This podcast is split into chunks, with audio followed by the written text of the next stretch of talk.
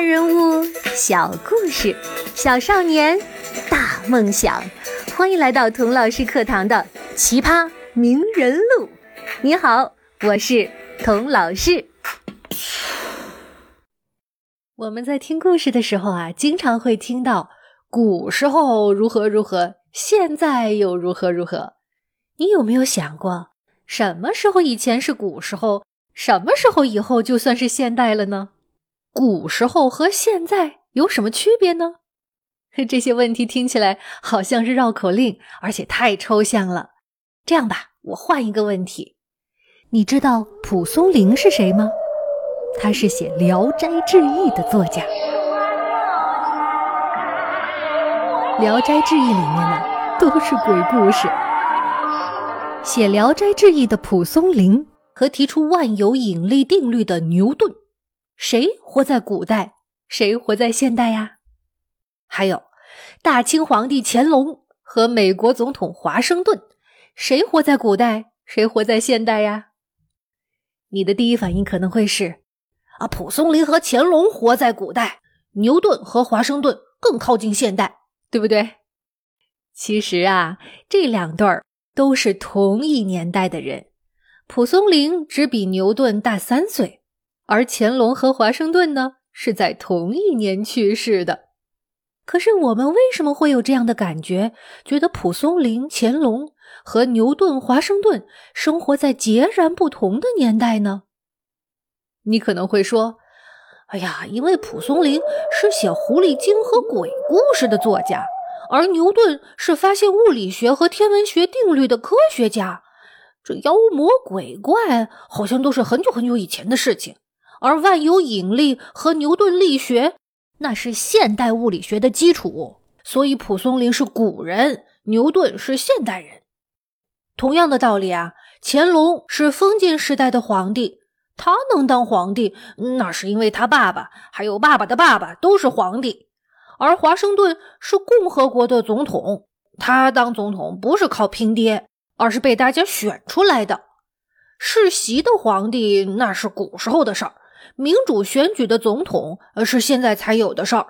所以乾隆是古人，华盛顿是现代人。嗯，如果你这样想的话，那么说明你的感觉很敏锐。这两对儿虽然都是同年代的人，却不是同时代的人。哈，东方和西方从古代迈进现代的时间也是不一样的。那到底是什么把时间之河划分成古代和现代呢？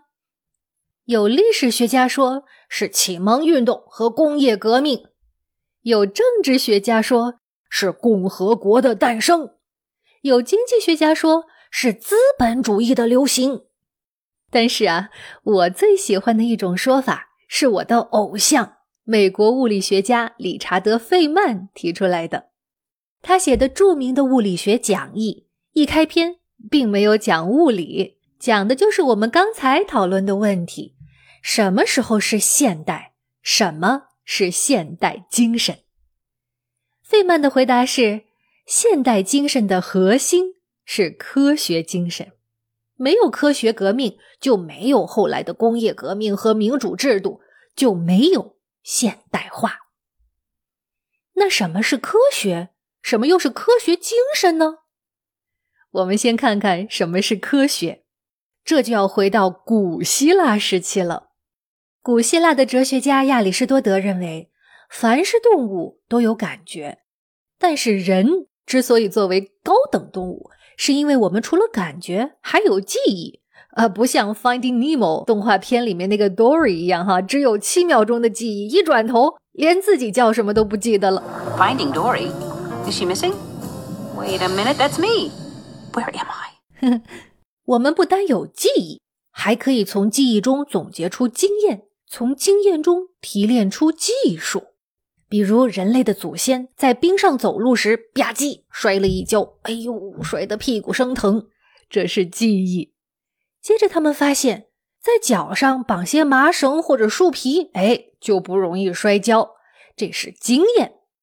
根据这些经验呢，他们发明出各种冰上交通工具，甚至学会了花样滑冰。这些都是顺应自然甚至改造自然的技术，很厉害了吧？但是啊，技术还不是人类最高级的知识。最高级、最纯粹的知识是什么呢？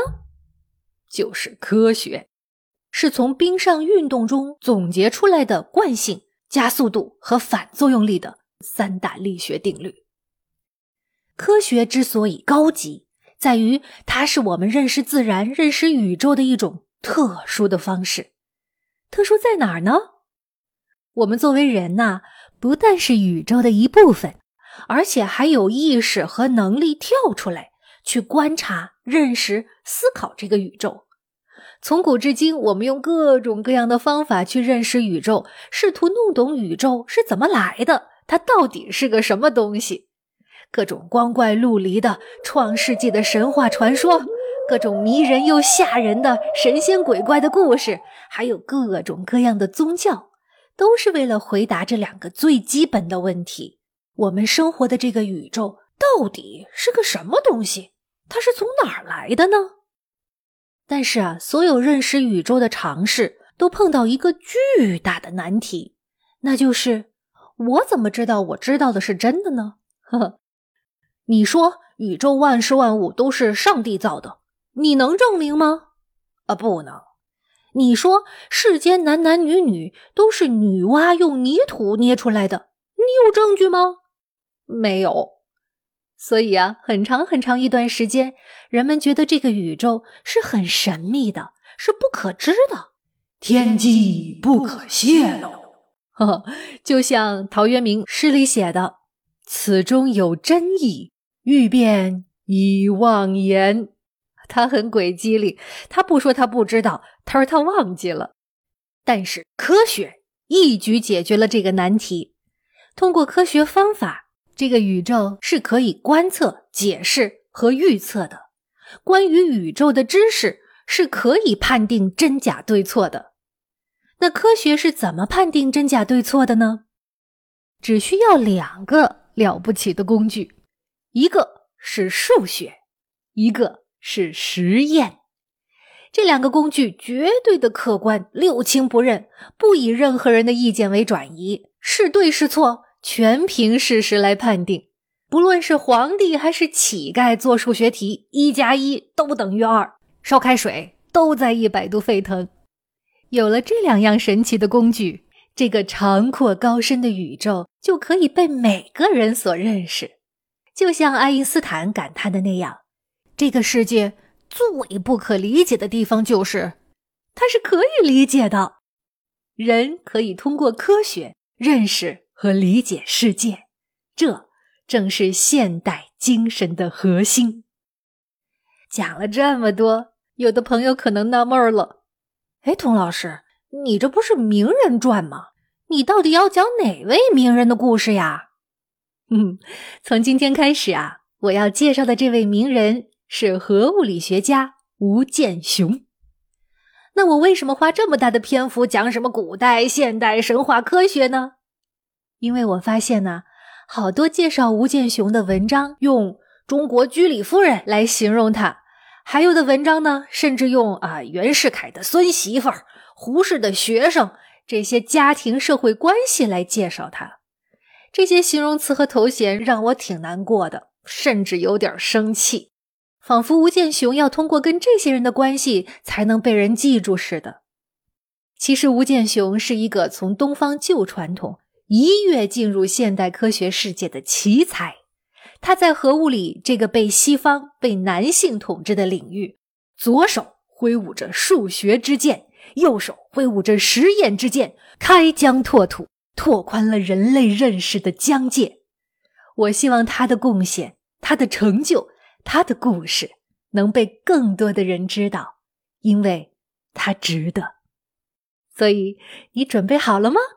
我们下一集正式开讲吴建雄的人生故事。